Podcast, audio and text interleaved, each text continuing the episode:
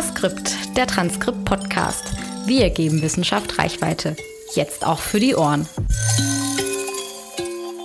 Also überrascht haben uns, dass 90 Prozent dieser Gesellschaft sagen und angeben, dass äh, Rassismus ein Problem in dieser Gesellschaft darstellt. Das heißt, man kann nicht mehr von einem Randphänomen sprechen, wenn man über Rassismus spricht, sondern klar ist, dass die Gesellschaft, äh, dass die Gesellschaft das beschäftigt, dass sie darüber spricht und dass sie das als Problem wahrnimmt. Das war Gian Sinanolu. Er ist Sozialwissenschaftler und Leiter des Nationalen Diskriminierungs- und Rassismusmonitors am DEZIM-Institut. Und damit herzlich willkommen bei Hörskript, dem Podcast des Transkript Verlags. Bei uns geht es um Wissenschaft, um wissenschaftliche Bücher, mit einem Schwerpunkt auf Gegenwartsdiagnosen. Das bedeutet, wir stellen euch Bücher aus unserem Programm vor, deren Themen Relevanz haben für unseren Alltag und für unsere gesellschaftlichen Zeiten. Genau, heute sprechen wir über Rassismus. Da Rassismus ja so komplex ist und so viele unterschiedliche Dimensionen hat, da wollen wir es auch aus verschiedenen Perspektiven beleuchten. Das bedeutet, wir haben nicht nur einen, sondern gleich mehrere GesprächspartnerInnen heute zu Gast. Und zwar sprechen wir dann zuerst über das Wissenschaftsfeld der Rassismusforschung. Und wir stellen Fragen wie, ja, wie breit ist Rassismusforschung eigentlich institutionalisiert in Deutschland? Und wie kann sie uns vielleicht helfen, die Verbreitung von Rassismus zu erfassen? Und dazu haben wir die HerausgeberInnen der dreiteiligen Buchserie Rassismusforschung zu Gast. Serpil Polat und Gian Sinanolu vom Dezim-Institut. Die beiden sind auch verantwortlich für den Nationalen Diskriminierungs- und Rassismusmonitor, kurz NADIRA. Dieses Projekt stellen Sie uns dann gleich auch noch vor. Außerdem sprechen wir auch darüber, welche politischen Handlungsempfehlungen sich aus den Forschungsergebnissen zu Rassismus ableiten lassen und vor allem auch, wie gut diese von der Politik aufgenommen werden. In einem zweiten Teil beschäftigen wir uns dann mit rechtsextremistisch motivierter Gewalt. Hier geht es dann konkret um den Brandanschlag in Solingen Ende Mai 1993. Und die beiden Personen, die zu Wort kommen, sind zum einen die Solingerin Birgül Demetas, Sie ist eine Zeitzeugin des Anschlags und der Sozialwissenschaftler Chare Kavici. Die beiden haben kürzlich bei uns den Band Solingen 30 Jahre nach dem Brandanschlag veröffentlicht. Und dafür haben sie unter anderem Überlebende des Anschlags interviewt. Mit uns sprechen Sie heute unter anderem darüber, wie rechtsextremistische Gewalt in Deutschland medial verhandelt und gesellschaftlich aufgearbeitet wird. Also hier in Deutschland haben wir tatsächlich das Problem, wir äh, oder die Gesellschaft kann besser über rechte Gewalttaten sprechen, also spricht jetzt eben auch Hanau oder äh, Solingen.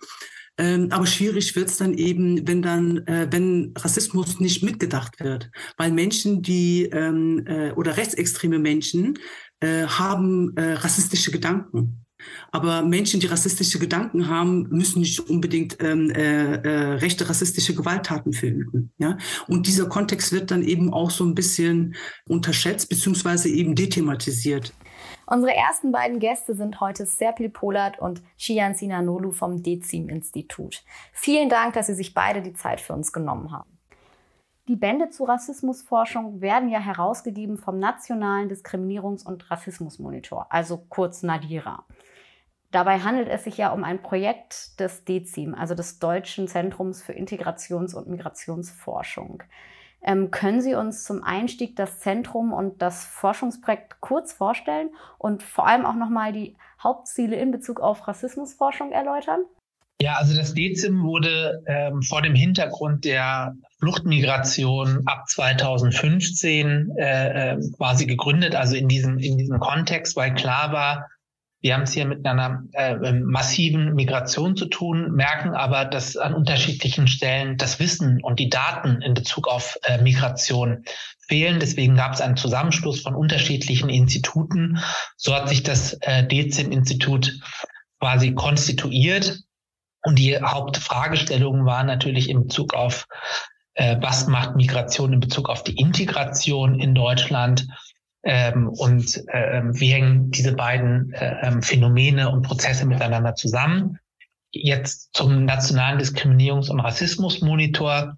Die rassistischen und antisemitischen Anschläge in Halle-Hanau, aber auch die politische Mobilisierung um die Ermordung von George Floyd haben dazu geführt, dass Rassismus vermehrt in der Gesellschaft äh, quasi diskutiert wurde. Es war im öffentlichen Diskurs.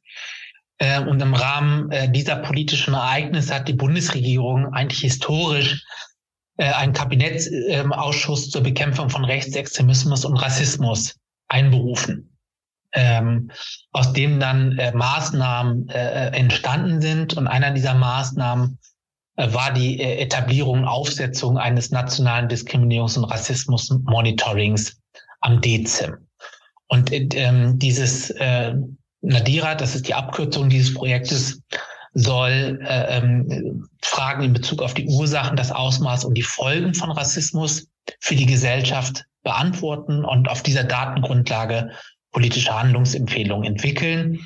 Und das ganze Projekt wird begleitet von einem großen zivilgesellschaftlichen Begleitprozess. In der Einleitung des Bandes wird ja verdeutlicht, dass es insbesondere in Deutschland an Institutionalisierung im Bereich der Forschung zu Rassismus mangelt.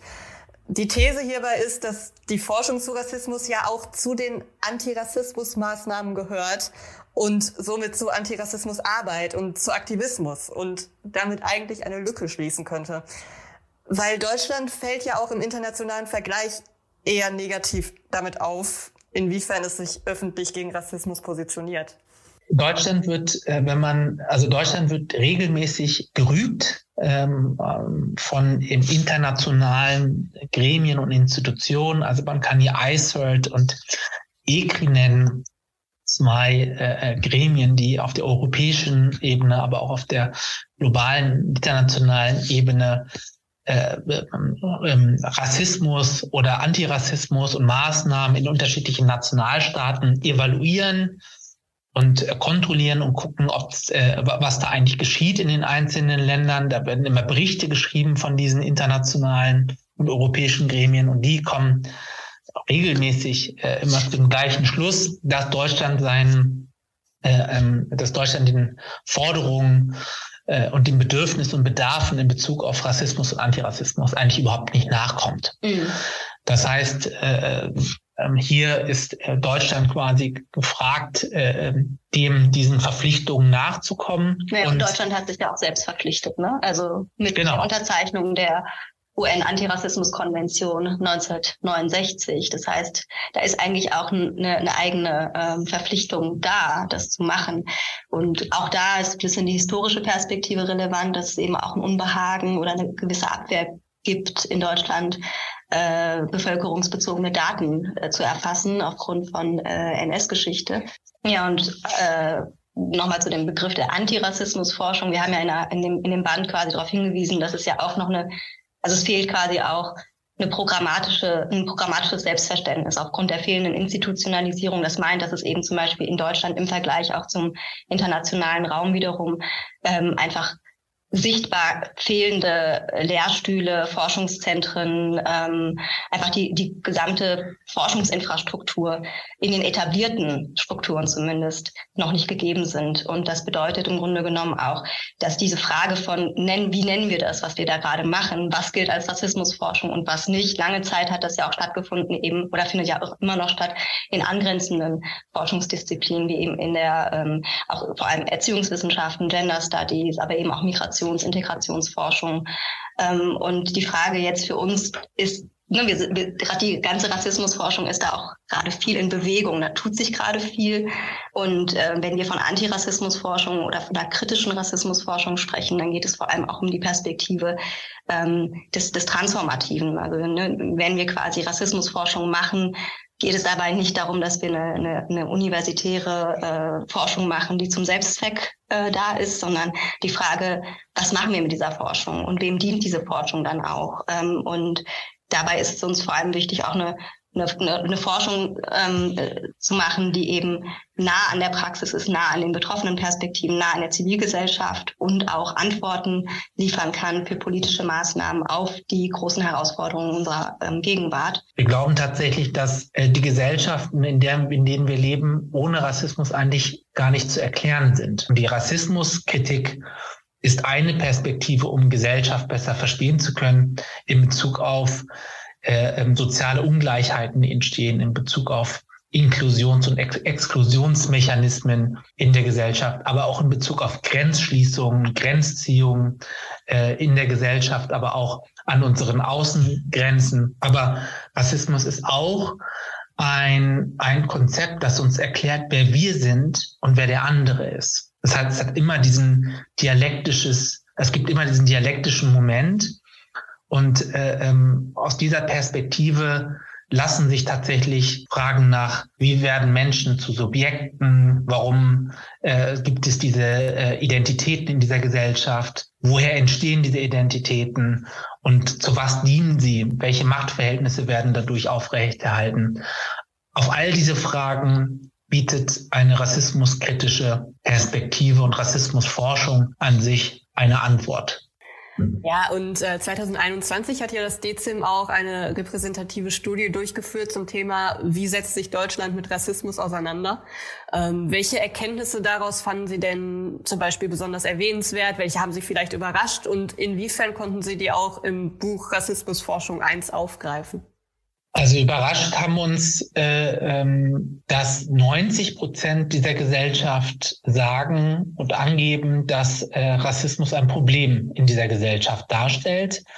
Das heißt, man kann nicht mehr von einem Randphänomen sprechen, wenn man über Rassismus spricht, sondern klar ist, dass die Gesellschaft äh, ähm, äh, dass die Gesellschaft das beschäftigt, dass sie darüber spricht und dass sie das als Problem wahrnimmt. Darüber hinaus haben wir messen können, dass über 20 Prozent äh, dieser Gesellschaft Rassismuserfahrungen äh, mindestens einmal in ihrem Leben gemacht haben.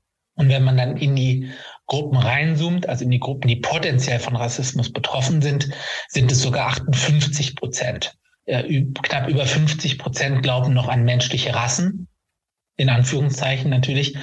Und wir wissen natürlich, dass es diese menschlichen Rassen nicht gibt. Es gibt Rassismus, der die menschlichen Rassen hervorbringt und nicht andersherum.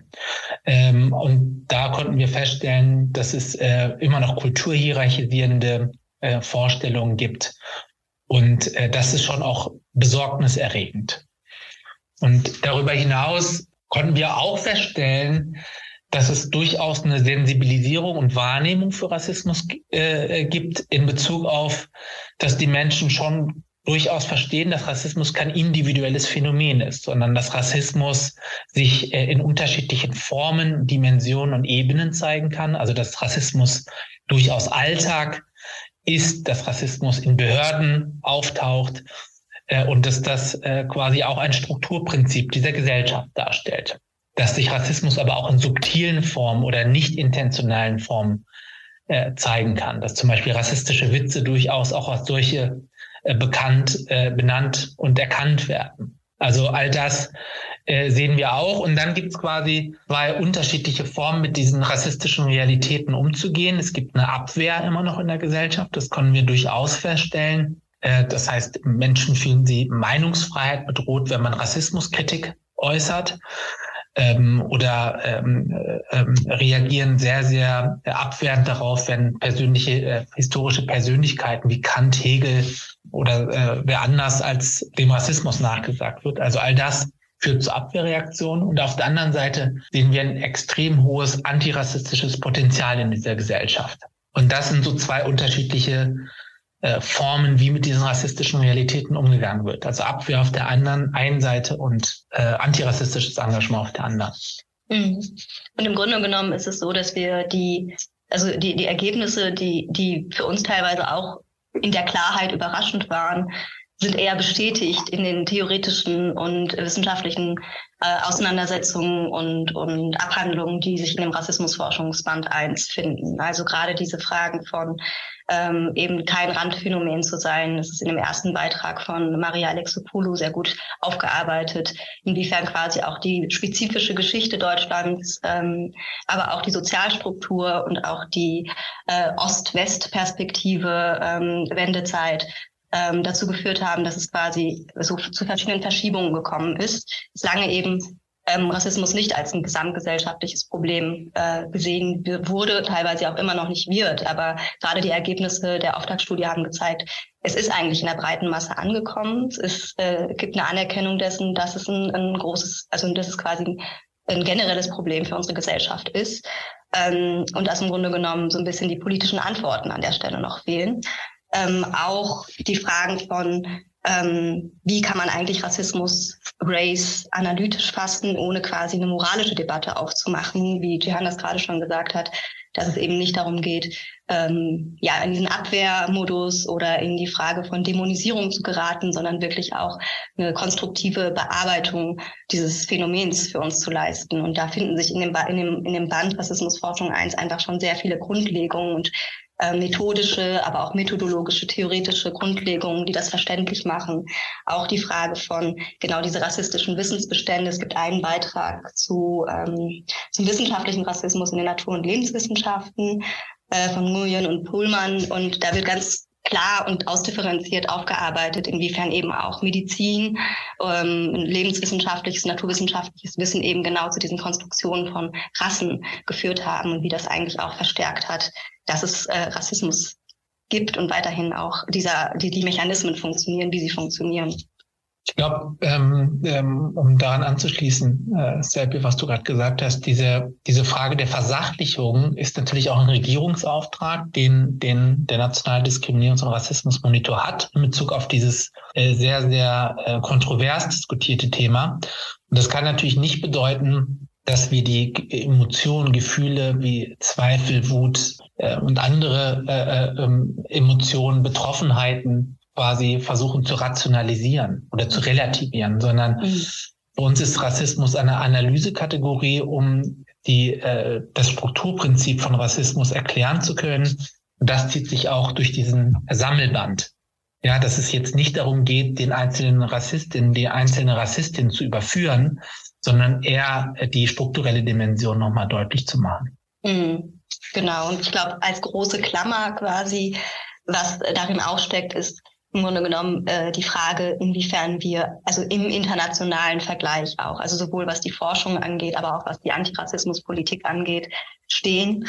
Und der, der, der, die große Klammer des, des Sammelbands ist da an der Stelle ja auch zu gucken, weil welche Konzepte, die quasi schon im angloamerikanischen oder eben auch in anderen Ländern schon ähm, in, innerhalb der Forschung angekommen sind und auch schon weiter bearbeitet worden sind, wo, wo der Diskurs da auch steht und auch die Forschung, dass das eine gewisse Lücke darstellt im deutschen ähm, Rassismusforschungsdiskurs. Ähm, und diese Lücken auch zu schließen und zu gucken, welche Konzepte können wir transferieren, aber wo sind auch die Spezifika des deutschen äh, Rassismus oder der, deutschen Rassismen ähm, und ähm, auch der gesellschaftlichen Voraussetzungen und Bedingungen, um Antirassismus voranzubringen.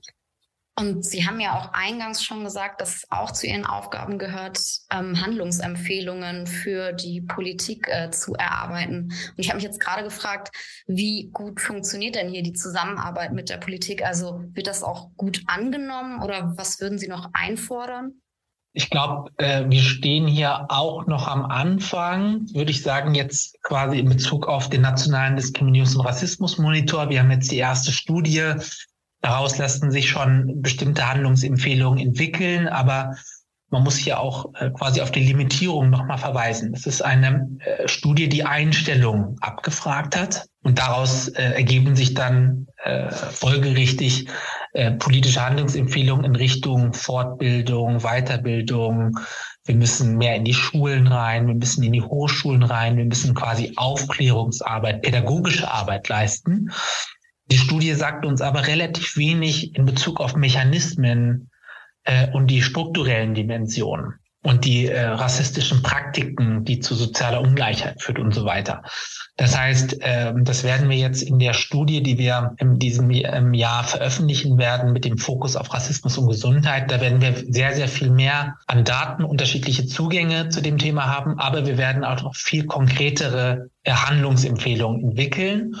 Und ich glaube, das Problem an der ganzen Sache ist, an dem Phänomen Rassismus ist, dass der so komplex ist und sich an so unterschiedlichen mhm. Ebenen, Formen und Dimensionen zeigt, dass es nicht ein politisches äh, Rezept dafür gibt, um ihn zu bekämpfen, sondern weil er strukturell ist, braucht es eine strukturelle Antwort. Das heißt, wir müssen äh, unterschiedliche Ebenen zusammendenken. Also zum Beispiel das Recht und die Gesetzgebung.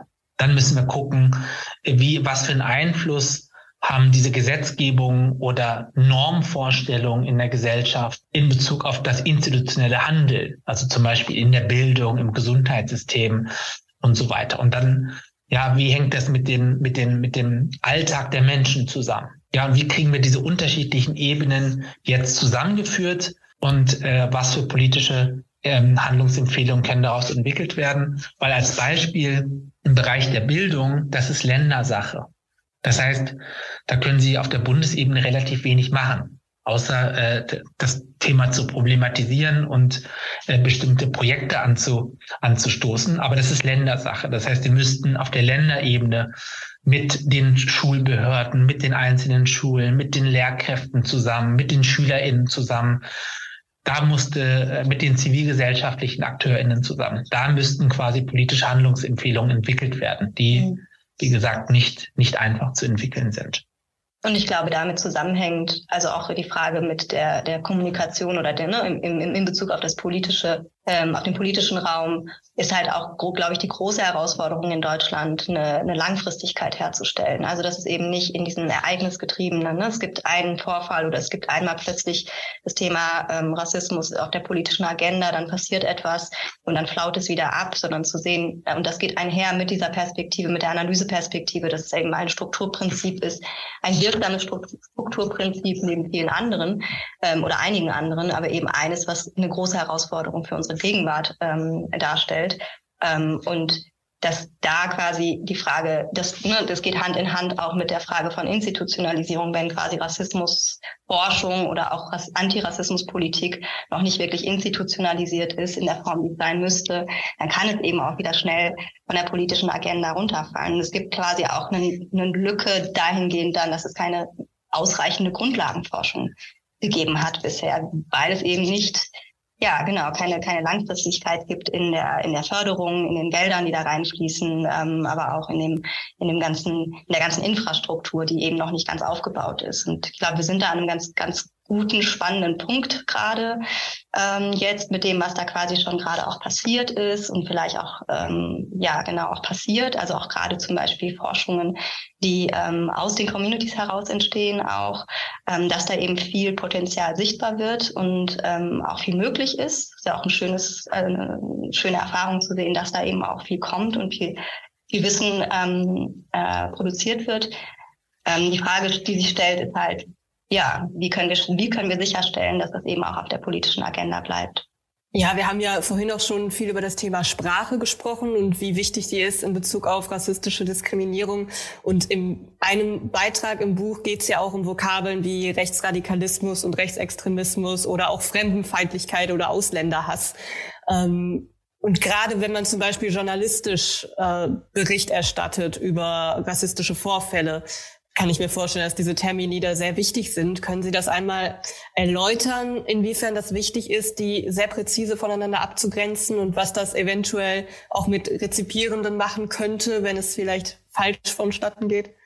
Also ich glaube, ein Problem, also äh, vielleicht sind es zwei Probleme. Also das erste Problem in Bezug auf Fremdenfeindlichkeit und Ausländerhass ist, ähm, dass der Prozess der Rassifizierung, so nennen wir das in der in der Forschung quasi ausgeblendet wird. Das heißt, wie wird eigentlich der Fremde zum Fremden gemacht? Wie wird eigentlich der Ausländer zum Ausländer gemacht? Also dieser Prozess ist ja ein Prozess von Macht- und Zuschreibungspraktiken.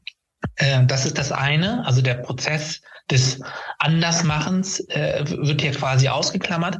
Und quasi der Fremde in Anführungsstrichen, der Ausländer in Anführungsstrichen, wird ursächlich zum äh, äh, Problem des Hasses oder der Feindlichkeit gemacht. Äh, der zweite Punkt ist, dass die gesellschaftliche Dimension äh, hier ausgeklammert wird. Also Rassismus ist weit mehr als eine affektive Gefühlsäußerung oder ist mehr als eine Einstellung, sondern äh, ist, äh, wie gesagt, strukturell verankert. Das heißt, hier wirken, wirken unterschiedliche gesellschaftliche Kräfte zusammen ja, und erzeugen diese Ungleichheiten, die Gewalt, die entsteht, die gesellschaftlichen Grenzziehungen, die entstehen.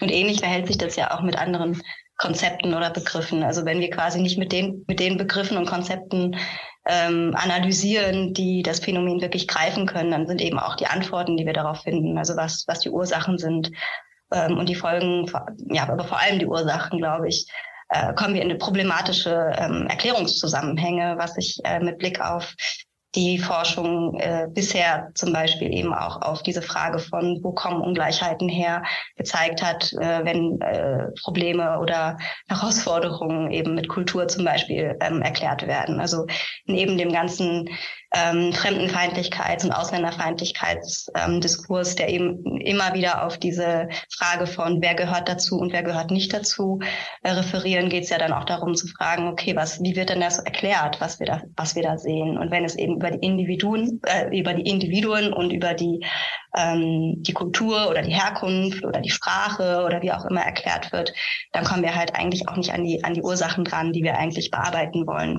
Und diese Frage der Verschiebung, mhm. und das haben wir halt bei ähm, dem Begriff des Rechtsextremismus und Rechtsradikalismus. Dort wird so getan, als ob Rassismus ein, ein Phänomen des sozialen Randes wäre. Mhm. Und das ist es eben nicht. Also äh, ähm, die, also natürlich gibt's äh, Rassismus natürlich in rechtsextremen Gruppen, das ist ja klar. Aber Rassismus kommt halt auch sehr, sehr gut zurecht ohne die Rechtsextremisten und Rechtsextremistinnen. Mhm sondern wenn es halt ein gesellschaftliches Ordnungsprinzip ist, dann durchzieht er halt, äh, wie gesagt, ganz viele Teile dieser Gesellschaft und ist nicht nur am gesellschaftlichen Rand zu verorten. Mhm. Ja, Rassismus bezieht sich ja auch ähm, auf das Gesundheitswesen. Das ist ja auch seit einigen Jahren ähm, der Schwerpunkt des Dezim-Instituts. Ähm, was können Sie uns denn darüber noch erzählen? Der Nadira ist ja quasi in Corona-Zeiten auch beauftragt worden, ähm, da drauf zu gucken. Wir haben ja dann äh, in der Medienberichterstattung, äh, aber auch äh, äh, jeder konnte das ja sehen, dass das zu äh, sozialen Ungleichheiten geführt hat. Das heißt, unterschiedliche Gruppen waren unterschiedlich von der Corona-Pandemie betroffen. Also da hat uns erstmal interessiert, äh, in welchem Ausmaß findet eigentlich diese unterschiedliche Betroffenheit statt und äh, wie kann, wie können wir das erklären? Ja, also aus diesem Zusammenhang ist dieser Fokus äh, entstanden. Aber darüber hinaus hat natürlich Gesundheit grundsätzlich erstmal einen hohen gesellschaftlichen Wert. Äh, klar, wir wollen alle gesund sein und wissen alle gleichzeitig, mit was für strukturellen Hürden wir es auch zu tun haben in Bezug auf das Gesundheitssystem. Stichwort Privatisierung und so weiter. Also das, das war so ein, ein Begründungszusammenhang. Und der andere ist natürlich, dass Gesundheit äh, in, in einigen Stellen über Tod und Leben äh, entscheidet, also eine vernünftige Gesundheitsversorgung. Das heißt, es ist elementar wichtig äh, für eine Gesellschaft hier auf die äh, äh, ja auf die Lehrstellen, auf die strukturellen Hürden und so weiter und so fort hinzuweisen. Mhm. Und gerade die Wissensbestände im Bereich der Gesundheit gehen natürlich auch auf eine schwierige Verstrickungsgeschichte in Deutschland ähm, zurück. Also gerade das, die Verankerung von medizinischem Wissen und der, die Kategorisierung, Normierung, Klassifizierung von Menschen entlang von Messungen und körperlichen Merkmalen ähm, und auch die Antworten äh, oder beziehungsweise die medizinischen Therapien, die daraus ähm, abgeleitet wurden, ähm, sind natürlich höchst problematisch. Und ähm, diese Wissensbestände und vielleicht auch die, die, die Frage von ähm, wer ist eigentlich quasi der, Patient oder die Patientin, die eigentlich adressiert wird. Ähm, gleichzeitig aber auch die Frage, wer sind die Ärztinnen oder ähm, die, das, das medizinische Personal? Inwiefern gibt es da auch eine, eine Form von Unterrepräsentation? Mit welchem Wissen agieren die eigentlich? Was steht in den Lehrplänen? Äh, wie, inwiefern äh, sind auch ähm, Abbildungen von Menschen eben, die nicht weiß und männlich äh, mittleren Alters sind? Ähm, äh, repräsentiert. All das sind natürlich grundlegende Fragen, die sich gerade im Bereich von Gesundheit eben auch da sehr stark wiederfinden. Ja, und äh, das Thema Repräsentation, äh, davon kann man ja auch relativ leicht auf eine Frage kommen, die auch im Buch aufgeworfen wird, wer eigentlich am ehesten forschen sollte, wessen Wissen ist, äh, wird anerkannt als Expertise. Und ähm, ja, da geht es ja dann auch oft darum, dass äh, Betroffene zum Beispiel von verschiedener artiger Diskriminierung, wie zum Beispiel Rassismus, eine Deutungshoheit zugesagt werden sollte, wovon auch andere Forschungsgebiete profitieren könnten. Ähm, und darum geht es ja zum Beispiel auch in Ihrem zweiten Band der Trilogie Rassismusforschung 2. Da beleuchten Sie ja die Themen Community-Bildung und antirassistischer Aktivismus. Äh, wollen Sie da vielleicht einmal was zu erläutern, inwiefern das wichtig ist und was uns da erwartet im Nachfolgeband? Ja, gerne. Also im Grunde genommen äh, geht es ja schon auch in der Klammer, in der, in der Einleitung vom Rassismusforschungsband 1 um die Frage von Rassismusforschung in Bewegung. Es leitet quasi schon so ein bisschen ein auch in die Frage. Also A, ist die Rassismusforschung selbst in Deutschland in Bewegung, da passiert viel. Aber die Rassismusforschung in Deutschland, und das ähm, möchten wir hier auch nochmal betonen, die ist jetzt nicht neu, sondern die gibt es schon und die gab es schon. Und die Frage von betroffenen Perspektiven oder der Einbindung von, von Wissen, wessen, ne, wessen Wissen kommt wo an, ist zum einen eben wirklich geprägt in Deutschland durch diese Lehrstelle, dass ähm, gerade die Forschenden, die eher zivilgesellschaftlich aktivistisch verortet sind, eben nicht an den großen Institutionen gearbeitet haben, so dass das Wissen eben auch nicht an diesen Stellen angekommen ist. Also es gibt quasi wenn wir auch nochmal so einen Blick werfen in Richtung Deutsche Forschungsgemeinschaft oder äh, Deutsche Gesellschaft für Soziologie, da gibt es eben keine extra Abteilung für Rassismusforschung. Und da ist es uns ein großes Anliegen, jetzt auch wirklich diesen Punkt zu stärken in unserer Forschung im Nadira, ähm, eben einmal durch die, die, die ähm, Implementierung von einem zivilgesellschaftlichen Begleitprozess und gleichzeitig aber auch innerhalb der Forschungsprojekte zu gucken, wie können wir kollaborieren, wie können wir Wissen gemeinsam erzeugen. Ähm, und genau all das wird quasi nochmal im Band 2 sehr stark in den Blick genommen. Auch eine, eine, gewisse Form von Aufarbeitung der Bewegungsgeschichte ähm, und die Frage von, wie ist das Verhältnis von ähm, von Zivilgesellschaft, Aktivismus und Wissenschaft, gerade für die Etablierung oder die, die Entwicklung, die Genese der Rassismusforschung in Deutschland und auch da eine Sichtbarkeit herzustellen von dem, was eben bisher eher marginalisiert war ähm, und eben auch eine Sichtbarkeit irgendwie, ähm, ja, eine Sichtbarkeit einfach auch gefehlt hat ähm, an vielen Stellen. Und es werden ganz spannende Bände zum einen genau über diese Frage von Selbstorganisierung, äh, Protestbewegungen, ähm, aber auch in Richtung ähm, verschiedene Rassismen, die in den Blick genommen werden, also anti-asiatischer ähm, Rassismus, aber auch Rassismus gegen äh, Synthese und Romnia. Also ne, die Frage von, wie verhält sich das auch, wovon sprechen wir eigentlich, wenn wir von Rassismen sprechen, warum wird das nochmal ausdifferenziert? Genau, also auch die Fragen von, wie reagieren eigentlich Betroffene, wie reagieren eigentlich zivilgesellschaftliche ähm, Organisationen auf ähm, diese, ähm, auf die, auf die Frage von den Umgang mit Rassismus ähm, und was sind Umgangsformen mit Rassismus von Betroffenen. Also worüber sprechen wir denn, wenn wir über institutionellen Rassismus sprechen? Da sprechen einige Leute über Organisationen, einige sprechen über die Institution Ehe zum Beispiel, ja, und dann die Frage, wo lagern sich diese rassistischen Wissensbestände denn eigentlich ein? Wenn wir die historisch, können wir die historisch eigentlich nachverfolgen? Und was hat das für, eine, für einen Effekt auf die Gegenwart? Und wo entstehen diese Ungleichheiten und so weiter? Und wie interagieren diese rassistischen Wissensbestände auch mit Klassenverhältnissen? All diese Fragen sind äh, quasi noch nicht so richtig geklärt und wir hoffen, äh, mit, mit, mit Nadira einen Impuls zu geben, äh, dahingehend sich hier wieder mehr damit mit diesen konzeptionellen Fragen zu beschäftigen. Und die, die drei Bände, die wir jetzt veröffentlichen wollen, ist eigentlich ein Beitrag dazu, diese Diskussion wieder in Gang zu bringen. Mhm. Und auch das, was quasi eben im Grunde genommen sehr fragmentiert stattgefunden hat, äh, quasi in, in, gewisser Weise zu kuratieren in solchen Sammelbänden, dass es eben auch zugreifbar ist. Das ist, ne, und die Bände sind ja auch Open Access, das heißt, wir erhoffen uns eben auch, dass sie breit rezipiert, breit genutzt werden können und ähm, sowohl in der Lehre als auch eben von anderen zivilgesellschaftlichen oder in, von der interessierten Öffentlichkeit einfach wahrgenommen werden in der Form, dass es eben auch eine gebündelte Form ist, sich quasi auf den Stand zu bringen im Hinblick auf die Rassismusforschung. Ne? Also gerade für viele Forschende, die selbst zu Rassismus geforscht haben in der Zeit, wo es eigentlich schwierig war, überhaupt das zu benennen als Rassismusforschung. Für die war das immer schon relevantes Wissen, auf die die zugegriffen haben. Und es war natürlich eine, ein großer Fundus.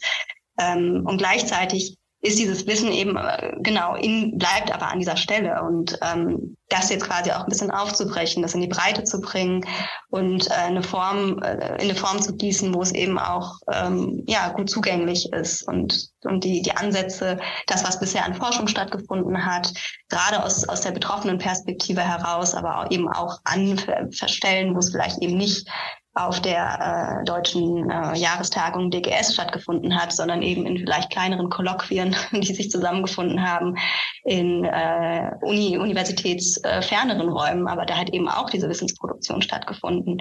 Und das sichtbar zu machen, das wird vor allem jetzt Band 2 auch leisten.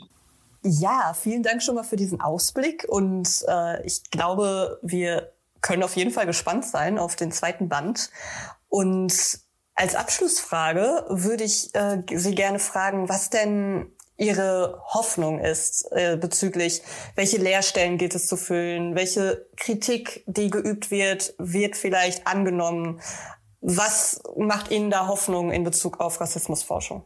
Also ich glaube, ähm, immer wieder äh, auch in die Widerstands- und Bewegungsgeschichte mhm. zu gucken äh, und zu sehen, dass, äh, dass wir alle nicht äh, nur Opfer der Verhältnisse sind, sondern dass es äh, quasi Widerstand äh, gegen diese Verhältnisse gibt. Ich glaube, das macht Hoffnung mhm. und mir machen tatsächlich auch und da äh, merke ich halt auch, was mir Wissenschaft gibt. Ja, also zu wissen, dass äh, ein Großteil dieser Gesellschaft und damit haben wir ja Mythos gebrochen mit unserem ersten, mit unserer ersten Auftaktstudie, dass äh, von unterschiedlichen politischen Kräften behauptet wurde, nee, die Leute wollen überhaupt nicht über Rassismus sprechen. Mhm. Das nervt die, dieses Thema und das interessiert die nicht. Nein, 90 Prozent dieser Gesellschaft äh, äh, glauben, Rassismus ist ein Problem. Ähm, also äh, das macht einem Hoffnung. Ja, also das Thema wird artikulierbarer, besprechbarer. Äh, sicherlich spielen die sozialen Medien hier auch eine mhm. Rolle. Auch dort werden jetzt marginalisierte Stimmen immer mehr wahrgenommen. Äh, und ich habe die Hoffnung, dass dieses Thema halt nicht äh, bestimmten Konjunkturen äh, unterliegt, so wie das in der Geschichte dieses Landes immer war, mhm. sondern dass dieses Thema jetzt permanent in der öffentlichen Diskussion bleibt und dass wir äh, mit Nadira unseren Beitrag dazu leisten können, dass mhm. wir, dass wir im Gespräch bleiben. Ja, genau, dem kann ich mich eigentlich nur anschließen. Es macht mir äh, massiv Hoffnung, dass äh, ich mich gerade quasi in einem, in einem, mit, einer, mit, einem, mit einem Sammelband, mit der Konzeption und Redaktion von so einer Sammelbandreihe beschäftigen kann und das quasi in der Form äh, veröffentlichen kann, ohne zum Beispiel permanent äh, zu rechtfertigen und zu begründen und zu legitimieren, dass das, was ich mir da anschaue, tatsächlich Rassismus ist oder als Rassismusanalyse stattfindet und eben nicht als genau andere Fragen, die man da eben auch adressieren oder reinlesen ähm, könnte. Und auch jetzt ähm, mit Blick auf, vielleicht auch nochmal mit Blick auf das, das die Diversität auch ähm, von der Zusammensetzung unseres Teams und so. Also all das macht mir Hoffnung, wer gerade quasi an diesen Forschungen beteiligt ist, wer ähm, in der politischen Kommunikation mit, mit den Ministerien ist, ähm, dass es zum Beispiel jetzt eben, äh, es gibt eine Antirassismusbeauftragte, es gibt einen Antiziganismusbeauftragten, ne, all, all das, was da gerade auch so stattfindet und wer da halt sitzt und, und welche Repräsentationen da auch stattfinden, welche Vorbildfunktion das eben auch hat für die nachwachsende Generation. Ich erhoffe mir tatsächlich ein großes ähm, Empowerment, was ich teilweise auch schon ablesen kann in der jüngeren Generation. Das macht mir, macht mir Freude oder auch ähm, Hoffnung, dass eben eine Generation ranwächst, die eben auch mit einem anderen Vokabular ähm, aufwachsen kann, die eben andere Formen, andere Begriffe für sich finden kann von Selbstbezeichnungen statt Gastarbeiterkind oder Ausländer und da vielleicht auch ein anderes Selbstverständnis entwickelt als Teil dieser Gesellschaft und auch ein Selbstverständnis dafür, diese Gesellschaft mitzutransformieren. Ja, vielen Dank für das Gespräch, Frau Polat und Herr Sinanolu. Wir konnten auf jeden Fall jetzt sehr viel daraus mitnehmen. Als Fazit lässt sich hier nochmal verdeutlichen, Rassismus und Rechtsextremismus sind auf jeden Fall zwei unterschiedliche Begriffe. Doch Rassismus, zum Beispiel strukturell oder institutionell, fördert rechtsextreme Gewalt. Das stimmt. Und rechte Terrorakte sind dabei nur die sprichwörtliche Spitze des Eisbergs. Der Weg dorthin wird ja geebnet durch Diskriminierungen, die eher subtil anmuten, wie beispielsweise sogenannte Mikroaggressionen, die werden oftmals etwas lapidar als Alltagsrassismus beschrieben. Aber rassistische Äußerungen sind niemals harmlos und sie legen ein Fundament für rassistische Gewalt. Deshalb sind sie bereits in sich selbst gewaltvoll. Und Rassismus tötet. Rechtsextremismus ist nur seine extremste Ausprägung. Das macht Rassismus aber nicht weniger gefährlich. Ja, und über einen konkreten Fall von rassistisch motivierter tödlicher Gewalt sprechen wir mit unseren nächsten Gästen. Vor 30 Jahren, am 29. Mai 1993, kam es zu einem Brandanschlag in der nordrhein-westfälischen Stadt Solingen. In der Nacht brach ein Brand im Haus der Familie Gensch aus. Rechtsextremisten hatten dieses mit Molotow-Cocktails angezündet. Es wurden fünf Frauen und Mädchen getötet. Weitere Familienmitglieder erlitten zum Teil lebensgefährliche Verletzungen. Dieser Anschlag bildete den Höhepunkt rechtsextremistischer Gewalt in Deutschland nach der Wiedervereinigung. Durch ein von der Politik gefördertes rassistisches Klima innerhalb der deutschen Bevölkerung begann eine regelrechte Hetzjagd auf migrantische Menschen. Es gab zu dieser Zeit viele weitere rassistisch geprägte Gewalttaten. Zum Beispiel am 23. November 1992 wurde in Mölln ebenfalls das Haus einer türkischstämmigen Familie angezündet. Es starben drei Menschen und im August 1992 belagerten hunderte Rechtsextreme und bis zu 3000 Schaulustige in Rostock-Lichtenhagen Unterkünfte von Asylbewerbern. Dieser Zustand dauerte mehrere Tage an. Später setzten sie die Unterkünfte sogar in Brand. Heute sind die Ausschreitungen auch als die Progrome von Lichtenhagen bekannt. Und zum 30. Jahrestag des Anschlags kam bei Transkript jetzt vor kurzem ein Band zum Thema heraus. Er heißt Solingen 30 Jahre nach dem Brandanschlag. Dort gibt es Interviews unter anderem mit Überlebenden des Anschlags und auch Angehörigen der Todesopfer. Und auch auf verschiedene andere rassistisch motivierte Anschläge wird eingegangen. Zum Beispiel gibt es ein Interview mit Ibrahim und Faruk Aslan. Die beiden haben sechs Monate vor Solingen beim Brandanschlag in Mölln drei Angehörige verloren. Bahide Aslan, Jelis Aslan und Ayşe Yilmaz. Die HerausgeberInnen des Bandes sind Derya Gürşeker, Adelheid Schmitz, Birgül Demirtaş und Chare Kavici. Und die letzteren beiden können wir heute bei Hörskript begrüßen. Willkommen, Frau Demirtasch und Herr Kavici. Ja, von mir auch erstmal herzlich willkommen und äh, vielen Dank, dass Sie sich die Zeit für uns genommen haben. Ähm, wir würden dann auch direkt mal mit der ersten Frage einsteigen. Und zwar beschreiben Sie im Band ja auch und die anderen AutorInnen das politische Klima in Deutschland im Zuge der Wiedervereinigung. Äh, die deutsche Identität wurde vor diesem Hintergrund ja zunehmend auch rassistisch verhandelt. Und dieses Klima mündete ja in eine regelrechte Hetzkampagne gegen Migrantinnen und Geflüchtete. Ähm, ja, auch ein Klima, das die Brandanschläge in Solingen, Mölln und Rostock-Lichtenhagen ja maßgeblich mitverursacht hat. Wie haben Sie und Ihre Community denn diese Zeit erlebt? Also ich war ja damals 19 Jahre alt. Ähm, wir haben in Solingen gewohnt und äh, für uns, für meine Eltern, ähm, hat Mölln eine sehr, sehr große Rolle gespielt. Also Mölln hat uns äh, in den 90er Jahren, also äh, 1992, extrem geprägt. Ähm, meine Eltern haben in der Zeit ähm, den Anschlägen in Mölln, äh, wo dann eben auch äh, drei Menschen ermordet wurden, uns damit geprägt, dass jetzt Jagd auf Nazis, also auf Türkeistämmige von Nazis gemacht äh, äh, werden. Und äh, das war natürlich auch so für äh, so eine junge Frau, so eine, die gerade aus der Pubertät raus ist, äh, sage ich mal, ähm, sehr, sehr angsteinflößend auch. Und äh, das rassistische Klima hat mich insoweit eben auch geprägt, äh, Mölln und danach äh, umgehend äh, sechs Monate danach eben auch äh, Solingen.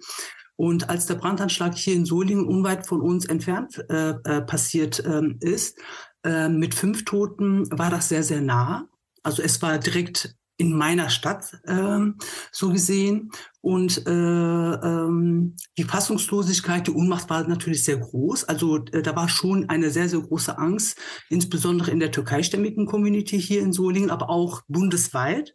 Die Angst, dass äh, Nazis jetzt ähm, uns TürkInnen, sage ich mal, hier in Solingen äh, ins Visier genommen haben, war sehr, sehr groß. Das wurde auch in der türkischen Community auch, ähm, äh, auch besprochen. Es wurden Sicherheitsvorkehrungen hier in Solingen, äh, insbesondere in der äh, türkeistämmigen Community vorgenommen.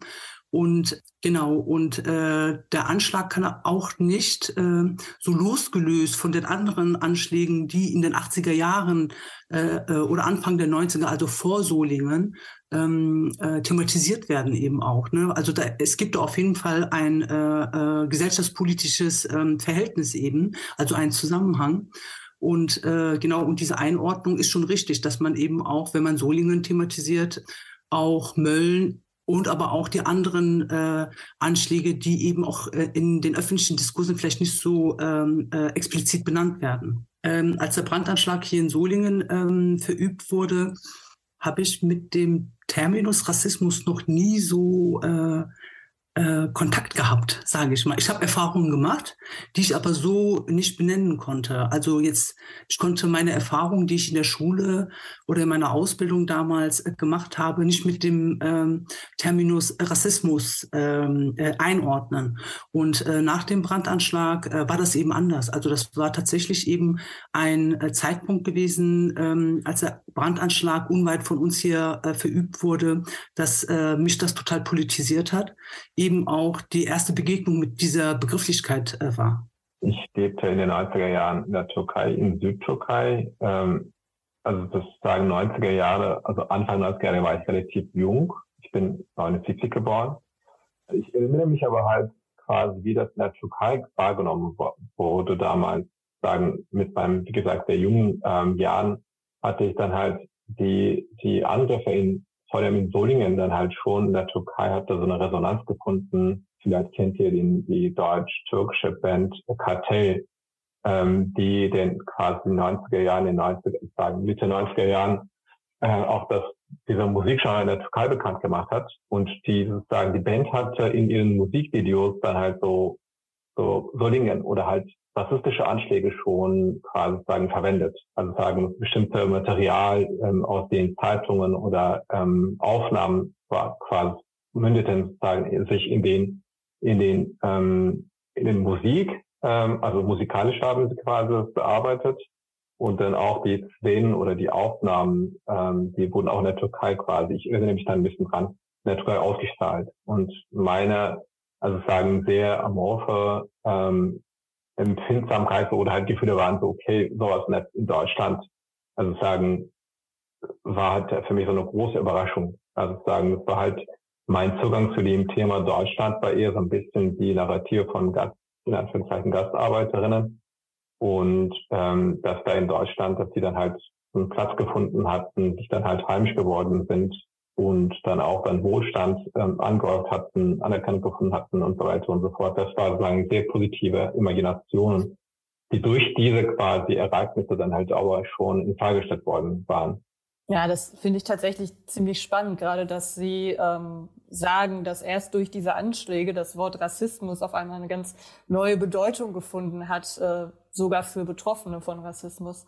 Ähm, wir haben ja vorhin schon darüber gesprochen, dass jetzt bei uns vor kurzem das Buch erschienen ist, das Sie beide mit herausgegeben haben, Solingen 30 Jahre nach dem Brandanschlag. Und wir würden äh, Sie gerne etwas zur Entstehungsgeschichte fragen, beziehungsweise mehr darüber erfahren. Sie haben ja unter anderem auch mit Überlebenden des Solingen-Anschlags gesprochen, Interviews geführt.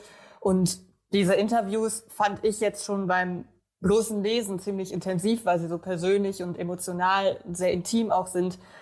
Können Sie vielleicht was darüber erzählen, wie Sie selbst diese Gespräche erlebt haben und wie auch die Treffen für Sie waren und für die Interviewten? Die Idee des Sammelbandes ähm, zum Solinger Brandanschlag zu publizieren oder die Idee überhaupt sowas anzugehen, ist tatsächlich 2019 auf der Gedenkveranstaltung ähm, in Solingen ähm, mir ins Gedächtnis gekommen während einer Kommunikation mit Hatice Genç.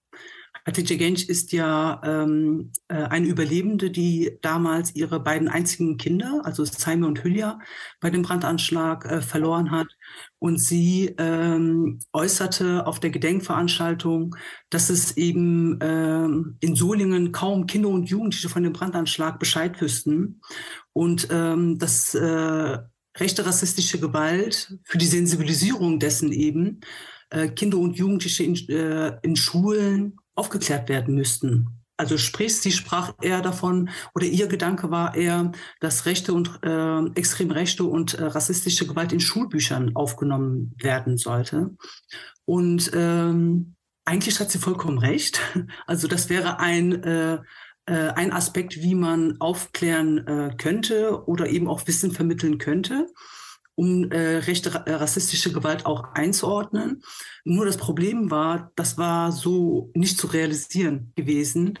Und ähm, mir ist dann die Idee in, äh, äh in den Kopf gekommen, dass es aber möglich wäre, ein Sammelband äh, zum Solinger Brandanschlag, also explizit zum 30. Jahrestag, ins Leben zu rufen und ähm, dann gab es dann eben Gespräche äh, mit Adelheid Schmitz, das ist äh, eine Mitherausgeberin. Und äh, anschließend ist Derja und äh, Derja Gülşeker und äh, Çağrı äh, Kavic äh, mit ins Boot ähm, äh, äh, geholt worden. Es war äh, allein überhaupt gar nicht realisierbar. Äh, zumal äh, Charo und ich eben auch ehrenamtlich äh, das Ganze erarbeitet haben. Also äh, das heißt, an späten Abendstunden und unseren Wochenenden, also intensive Arbeit äh, geleistet haben.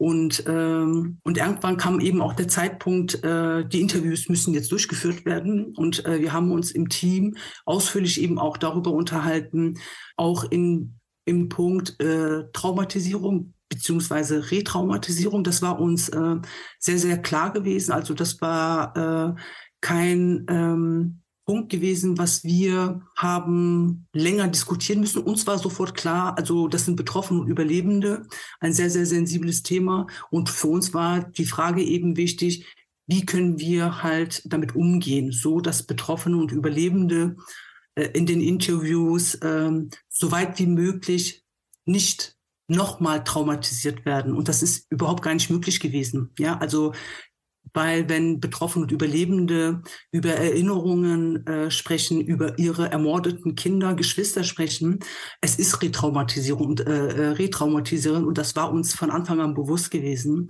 Und ähm, ich kann da vielleicht ein Beispiel ähm, äh, benennen und zwar das Interview mit Hatice Genç, äh, was ich geführt habe. Wir haben äh, vorher intensiv und auch viel darüber gesprochen. Sie war auch sehr aufgeregt, weil das so gesehen auch ihr erstes Interview war. Ich war mehrmals bei denen zu Hause, also das war wirklich so ein sehr, sehr warmes Verhältnis gewesen bei Chai und auch so kleine Leckerlein, äh, was äh, auch auf den Tisch gestellt wurde, um eben die Atmosphäre auch so ein bisschen zu lockern. Äh, das war alles äh, sehr gut, aber als wir dann mit dem Interview angefangen haben, war das eben auch für mich sehr, sehr herausfordernd, als das immer emotionaler wurde. Und ähm, als äh, Hatice Genç dann auch explizit auch über den 29., als der Brandanschlag verübt wurde, gesprochen hat. Und sie hat in diesem Kontext immer in Präsensform gesprochen. Und äh, das war für mich ein Punkt gewesen, äh, wo ich auch tatsächlich das Interview abbrechen wollte. Wir haben sehr, sehr viele Pausen eingelegt, aber für Hatice Genç kam so ein Abbruch des Interviews nicht in Frage. Und zwar ihre Begründung war, dass endlich mal jemand die Perspektiven der betroffenen SolingerInnen, insbesondere der Überlebenden, mal in den Blick nimmt. Es gibt sehr, sehr viele Gerüchte hier in Solingen über die Familie Gensch. Es gibt sehr, sehr viele, äh, sehr viel Täter-Opfer-Umkehrung, auch im öffentlichen äh, Stadtdiskurs in der Zivilgesellschaft. Und diese Diskurse haften seit 30 Jahren. Und die sind auch gar nicht aus den Köpfen der Menschen ähm, wieder ähm, herauszubringen. Und äh, ihre Hoffnung ist dann eben, dass ein also dass die Gesellschaft eben erfährt, was da tatsächlich passiert ist, auch über die Konflikte, ähm, was die Erinnerungspraktiken an, äh, angeht. Das ist ja alles so, äh, auch im öffentlichen Diskurs hier in Solingen, ähm, überhaupt gar nicht sichtbar. Und sie hat tatsächlich in diesem äh, Band das erste Mal offen darüber gesprochen. Und das war natürlich äh, eine Herausforderung gewesen. Als wir die Texte redigiert haben, das war, oder ja genau, die Transkriptionen redigiert haben, das war auch belastend. Also das haben wir auch im Team dann auch mehrmals besprochen. Ich, es gab Zeiten, wo ich wirklich schlaflose Nächte hatte, deswegen, weil mir das auch als äh, betroffene Person hier in Solingen sehr, sehr nahe geht. Es ist auch ein Teil meiner Geschichte. Wir haben im Team eben versucht, so gut es geht, uns gegenseitig zu unterstützen. Und ich glaube, ohne das wäre das überhaupt gar nicht gut gegangen, weil das Thema sehr, sehr emotional ist eben auch. Ne? Ja, das äh, habe ich jetzt auch wirklich rausgehört bei Ihnen. Auch äh, dann großen Respekt, wie Sie dann als Interviewerin versuchen müssen, noch professionell zu bleiben dabei. Und ja, auf jeden Fall auch dann großen Respekt an Frau Gensch, gerade wenn es wirklich das erste Mal war, dass sie überhaupt die Möglichkeit vielleicht bekommen hat, darüber zu sprechen und die dann auch genutzt hat. Also das äh, finde ich super wertvoll für diesen Band einfach. Ähm, ja, Herr Karice, in Ihrem Beitrag ähm, analysieren Sie ja zum Beispiel, dass solche tödliche Gewalt an Migrantinnen in der Nachkriegszeit oft auch medial unter dem Radar gelaufen ist, weil die Menschen als außerhalb des politischen Kollektivs äh, von Deutschland gesehen wurden und zum Beispiel ähm, vernünftige Berichterstattung über Gewalt an äh, Migrantinnen versäumt wurde. Ähm, und auch in anderen Beiträgen vom Buch geht es ja auch oft um das transgenerationale Trauma und da spielt zum Beispiel das kollektive Gedächtnis eine tragende Rolle. Inwiefern ist es denn wichtig für Betroffene von Rassismus, dass sie sich zu so einer Community formieren und sich Gehör verschaffen? Und was würden Sie sich da zum Beispiel von den Medien wünschen, welche Rolle die darin einnehmen könnten und sollten? Ähm, ja, also die 90er Jahre war tatsächlich sehr geprägt durch eine sehr interessante äh, mediale quasi Berichterstattung. Ähm, sozusagen das Beispiel, was gerade die Birgit erzählt hat, dass die Familien zum ersten Mal seit 30 Jahren die Möglichkeit haben, sich dann halt ähm, zu artikulieren, ist ein, ein, ein Beispiel. Ein ähm, das ist dann halt bei den anderen quasi Betroffenen ist auch der Fall, dass die dann halt ihre, ihre quasi Verletzlichkeit, ihr Wut, ihre Emotionen, ihre Einstellungen, ihre Perspektiven jahrelang dann halt nicht quasi in die öffentliche De Debatten einbringen können, weil sie dann medial keine, keine, keine Präsenz gefunden hatten, dass ihre quasi Perspektiven nicht gehört werden, dass sie sagen unsichtbar geblieben sind. Die 90er Jahre, wenn man halt die mediale quasi Berichterstattung über die über die politische Atmosphäre, nicht nur die rassistische Anschläge, sondern halt über die Debatten über Zugehörigkeit und, und so weiter und so fort anguckt, dann sieht man quasi, dass im Fokus steht halt die nationale Einheit. Das war so eine Zeit, in der die nationale Einheit komplett quasi dominante Rolle gespielt hat. Äh, hat. Aber davon waren halt eher die migrantische oder Asylbewerberinnen und Geflüchtete und, und, und so weiter und so fort gar nicht dann adressiert. Die waren nicht dann halt Teil dieser kollektive Euphorie, ähm, die sich dadurch geprägt hat oder dadurch artikuliert hatte, dass wir sagen, endlich mal eine große nationale Einheit gebildet haben. Also sagen, ich meine, eine deutsche nationale Einheit, die quasi gebildet wurde. Und dann der Leiten von quasi sagen der Geschichte wird halt quasi abgearbeitet als ein quasi als ein Leiden des deutschen Volkes, aber nicht das quasi der Schmerz ähm, oder der Leid von Menschen, die in diesem Land seit Ewigkeit lieben, sozusagen, aber halt auch der quasi in dieser Status und dann halt der unten, also sagen so eine prekäre Status gehabt hatten. Und das ist ein ganz gutes Beispiel, dass der, äh, ich glaube, dass er nach dem Solingen, nee, nach dem Mölln-Anschlag der, der Gründer quasi sagen, der Kanzler gesagt hat, ich, also der hat die Familie nicht, nicht besucht. In Deutschland passiert sowas und dann der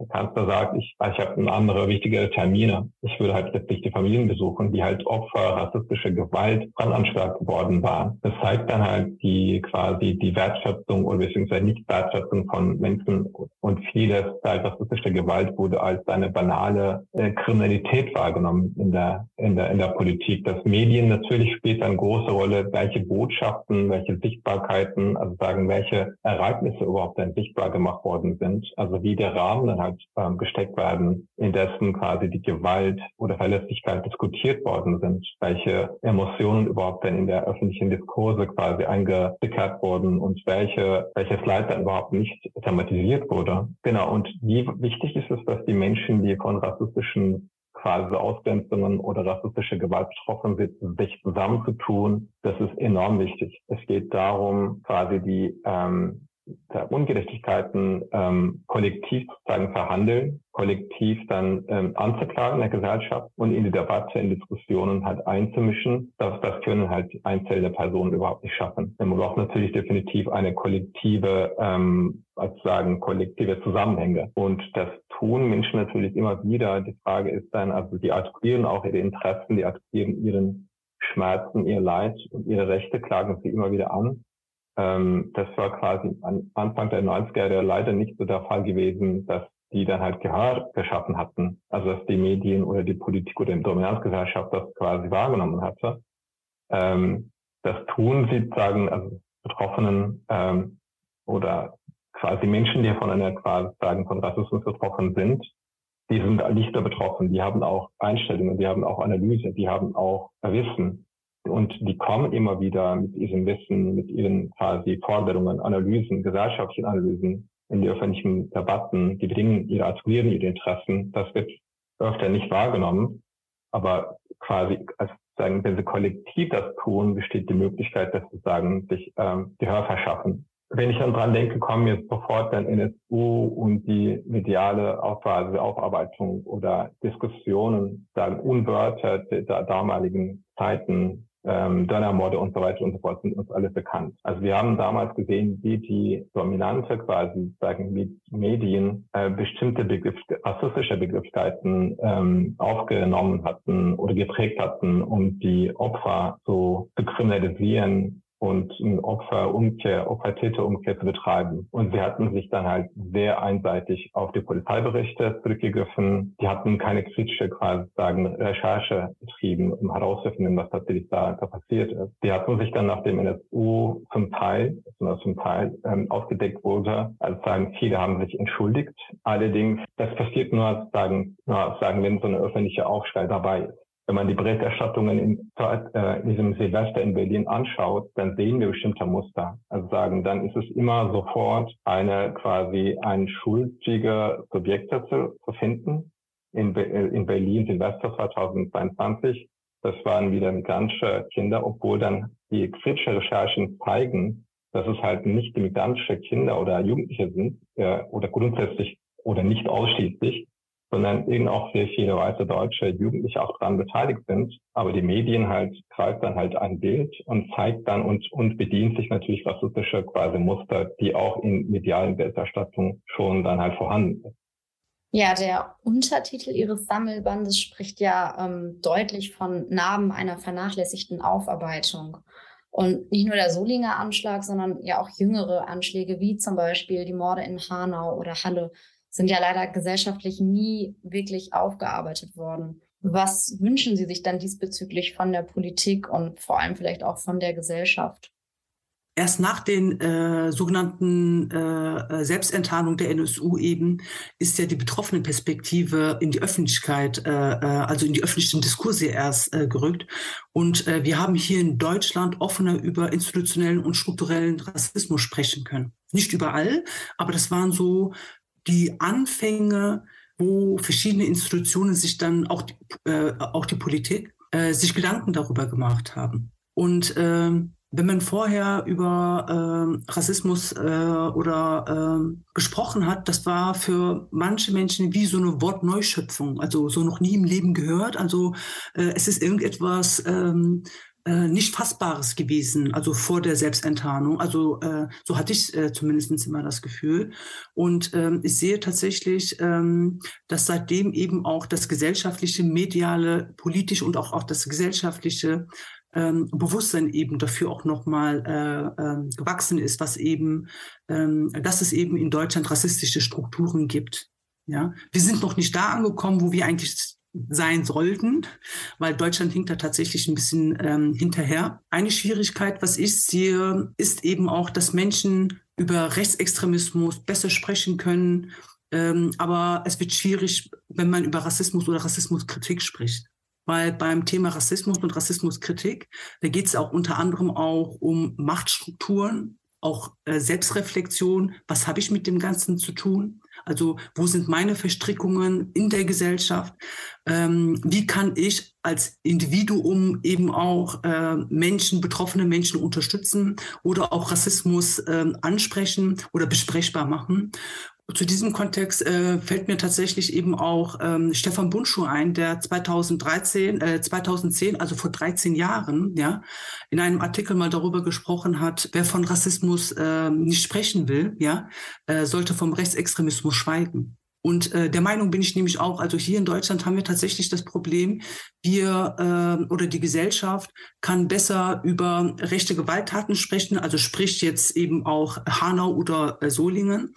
Ähm, aber schwierig wird es dann eben, wenn dann, äh, wenn Rassismus nicht mitgedacht wird. Weil Menschen, die ähm, äh, oder rechtsextreme Menschen äh, haben äh, rassistische Gedanken. Aber Menschen, die rassistische Gedanken haben, müssen nicht unbedingt ähm, äh, äh, rechte rassistische Gewalttaten verüben. Ja? Und dieser Kontext wird dann eben auch so ein bisschen unterschätzt beziehungsweise eben dethematisiert. Am 20. Oktober 2021 wurde hier in Solingen wurden zwei Molotow Cocktails auf einem Balkon einer türkeistimmigen Familie ähm, geschmissen. Und paar Tage später war äh, eine Berichterstattung beziehungsweise ähm, eine Pressemeldung von einem Staatsanwalt, der tatsächlich diese Begrifflichkeit, ja, dummer Jungenstreich benutzt hat. Und äh, ich möchte einen, ähm, einen Zusammenhang äh, herstellen, und zwar 1993, als am 29. Mai ähm, ein Brandanschlag auf das Haus der Familie Gensch verübt wurde, war ein paar Tage später in der Solinger Tageblatt genau diese Begrifflichkeit äh, zu lesen von, von Politikern, ja, die von dummen Jungenstreich gesprochen haben. Und zwischen dem Brandanschlag 93 und ähm, 2021 liegen 28 Jahre. Und da frage ich mich natürlich auch als Solingerin, ja, was hat die Gesellschaft, was hat die Politik, was haben die Behörden, ja, gelernt? Äh, der Staat hat die Verantwortung, dass extrem rechte rassistische Gewalt abgebaut wird, weil eben auch äh, äh, rechte rassistische Gewalt ist ein Fortwirken eben auch der NS-Zeit der Staat muss da tatsächlich aufräumen. Also ich habe Rassismus nicht konstruiert, aber ich bin ein Teil des verstrickten Systems. Das sind wir alle. Und, ähm, und das hat eben Europa äh, konstruiert. Und ähm, da äh, muss der Staat sich dann tatsächlich eben auch Gedanken machen, wie man ähm, sowas dann eben äh, abbauen kann. Ja, man merkt ja leider auch aktuell noch an den PolitikerInnen, dass dieser Rassismus einfach noch zum Teil ja allgegenwärtig ist, auch bei Äußerungen in den Medien. Wenn ich jetzt zum Beispiel an Friedrich Merz Äußerungen über die kleinen Paschas denke, das ist ja un unfassbar, so etwas ähm, zu sagen. Ja, da muss auf jeden Fall auf politischer Ebene noch ganz viel passieren und wahrscheinlich ist Wunsch hier auch wirklich das falsche Wort, sondern wir müssen wir von Forderungen sprechen, die auf jeden Fall umgesetzt werden müssen, auch bei, bei einzelnen Akteurinnen schon. Frau äh, Demirtasch, Sie haben ja bei der IDA NRW den Fachbereich Restruct ähm, eingerichtet. Ähm, dort geht es ja unter anderem darum, äh, Träger der politischen Bildungsarbeit im Umgang mit Rassismus zu beraten. Können Sie hier was von Ihrer Arbeit äh, dort erzählen? Ja, Restruct ist 2020 ins Leben gerufen worden. Restruct ist ein Fachbereich, was ähm, angedockt ist an IDA NRW, also ähm, Informations- und Dokumentationszentrum für Antirassismusarbeiten äh, für Nordrhein-Westfalen. Und äh, 2020 wurde das ins Leben gerufen und das ist tatsächlich äh, die erste Institution, die vom Staat gefördert wird. Wir begleiten Menschen, die äh, in Institutionen, in Organisationen, die sich rassismuskritisch, antisemitismuskritisch aufstellen wollen und äh, sich dann eben äh, auseinandersetzen wollen, wie wir als Institution mit äh, rassistischen Strukturen, also mit eigenen rassistischen Strukturen umgehen können. Genau, und ähm, wir, wir erhalten dann Anfragen, ähm, die, äh, wir haben unterschiedliche Formate, das heißt, wir ähm, äh, bilden äh, Menschen aus. Also das heißt, wir bieten Fortbildungen an, wir äh, bieten Schulungen an, wir moderieren auf Veranstaltungen oder auch geben Keynotes und ähm, führen Fachgespräche, Interviews ähm, und ähm, unsere, äh, eine der großen Aufgaben ist eben auch Wissen zu vermitteln. Also ähm, Wissen um Rassismus äh, und auch die ganzen Erscheinungsformen, die ähm, da äh, drunter zu verstehen sind. Und äh, wir publizieren rund um das Thema Rassismuskritik, ähm, Antisemitismus ähm, oder aber auch Antiziganismus und auch viele, viele weitere äh, Themen, wir ähm, sprechen viel ähm, über Intersektionalität und äh, Bildungsarbeit ist, spielt natürlich bei uns eine sehr, sehr große Rolle. Das heißt, wir äh, publizieren nicht nur rund um äh, diese Themen, sondern ähm, konzipieren und äh, publizieren eben auch Bildungsarbeit, wie zum Beispiel, ich habe ähm, die letzten zwei, drei Jahre ähm, rassismuskritische Schuli schulische und außerschulische Bildungsmaterialien zum Solinger Brandanschlag ähm, äh, konzipiert und veröffentlicht. Und äh, das, ist, das sind eben einer der Aufgaben, die wir dann auch äh, durchführen. Eine weitere Besonderheit an dem Buch ist ja auch, dass es Raum gibt für literarisch-künstlerische Erinnerungen, zum Beispiel Balladen oder Gedichte. Warum war Ihnen das denn so wichtig als Herausgeberinnen-Team, diese Textart? Wie kam die Entscheidung zustande? Für uns war es wichtig, dass wir äh, Kunstformen nehmen, die zum Kontext zum Brandanschlag in Solingen entstanden oder dargestellt wurden oder veröffentlicht wurden. Und ähm, ein Aspekt war, dass äh, diese Menschen eben auch einen Bezug eventuell zu Solingen haben sollten. Also das heißt, sprich Solingen nah äh, sein sollten. Ja, es gibt hier in Solingen sehr, sehr viele Menschen, die ähm, Rap-Texte schreiben, junge Menschen, ja, die das aber noch nie veröffentlicht haben. Und äh, Kübra Gamse, die äh, Person, die die Ballade geschrieben hat, also eine äh, junge Solingerin, die hat anfangs ihre Texte nicht veröffentlicht. Und äh, dieser Text war eigentlich auch tatsächlich ein Rap-Text gewesen. Und äh, als ich Kübra Gamse äh, darauf angesprochen habe, als sie dann erzählt hat, ähm, äh, ich habe da einen Text, äh, was ich total interessant fand, äh, weil ich auch noch mal wissen wollte, wie junge Menschen eben damit umgehen. Genau. Und da waren eben für uns klar gewesen, wir nehmen literarische Texte beziehungsweise auch diese Reden, um eben auch zu zeigen, was für einen Widerstand diese Menschen leisten, ja, um auch nochmal darzustellen, das ist eine Art von Kampf. Das sind Aufforderungen, das sind innere äh, Stimmen, die äh, auf jeden Fall sichtbar gemacht werden sollten. Und ähm, Levent Kessig äh, wohnt zum Beispiel äh, unweit von Solingen entfernt und äh, ihn haben die rassistischen und extrem rechten Brandanschläge in den 90er Jahren äh, extrem geprägt. Ne? Und diese lyrische Konfrontation eben ähm, mit dem Gedicht, ähm, was auch in unserem Band veröffentlicht wurde, war eben sein Mittel, der persönlichen Auseinandersetzung. Und für Küppler Gamser eben auch, ja, als junge Solingerin, die dann ähm, ein Mittel gefunden hat, äh, das zu versprachlichen eben auch. Vielen, vielen Dank an Sie beide, dass Sie Ihre Gedanken und Erfahrungen mit uns geteilt haben. Und vor allem auch, dass Sie mit dem Buch den Betroffenen und Angehörigen eine Plattform für ihre Gefühle und Forderungen geben. Abschließen wollen wir heute mit der Ballade Tägliche Angst von Kybra Gamse-D, die Frau Demirtas ja schon angesprochen hat. Kybra Gamse-D ist selbst Solingerin und hat den Text 2021 verfasst. Wir hören ihn jetzt gesprochen von Merve Shahin Yilmaz, einer Solingerin und Co-Gründerin der Initiative BIPOC Voices Solingen. Und wir erinnern uns an die Todesopfer des Solinger Mordanschlags. Gürsün Ince, Hatice Genç, Gülistan Öztürk, Hülya Genç und Saime Genç. Tägliche Angst. 1993 Solingen, hat jeder gehört. Vielen geht das Gedenken vorbei, schließen die Ohren, wollen davon nichts hören. Es war schrecklich, entsetzlich, erzählt man sich. Fünf Menschen, qualvoll verbrannt, bis zur Unkenntlichkeit. Wie bitter ist es? Wie böse sind Menschen? Warum muss man so sein? Eingesperrt in der Schublade, wir wollen hier raus. Klopfen und klopfen doch. Keiner macht auf. Wir verbiegen uns, versuchen anzukommen. Doch ich merke mehr, bin innerlich verstummt. Klopfen und klopfen doch. Sie drücken von oben drauf. Egal was ich tue, es hört niemals auf. Verjagen tut man uns mit den Sprüchen. Musst du ein Kopftuch tragen? Wirst du zwangsverheiratet? Die Seelen gehen zu Brüchen. Rechtsextreme Jugendliche waren das. Das Haus, ohne entkommen zu können, brannte wie ein Fass. 19 Menschen waren in dem Haus. Voller Todesangst schmiss die Mutter das Kind hinaus. In welchen Zustand werden wir versetzt? Ich glaube es kaum. Fünf Menschen müssen sterben in dieser Nacht. Und das alles wegen dem rechtsextremen Hass. Noch immer haben Menschen Zweifel, ob es die richtigen waren. Anderthalb Jahre lief das Verfahren. Viele meinen, die Regierung habe sich einen Sündenbock gesucht. Die Türken waren es selber. Versicherungsbetrug.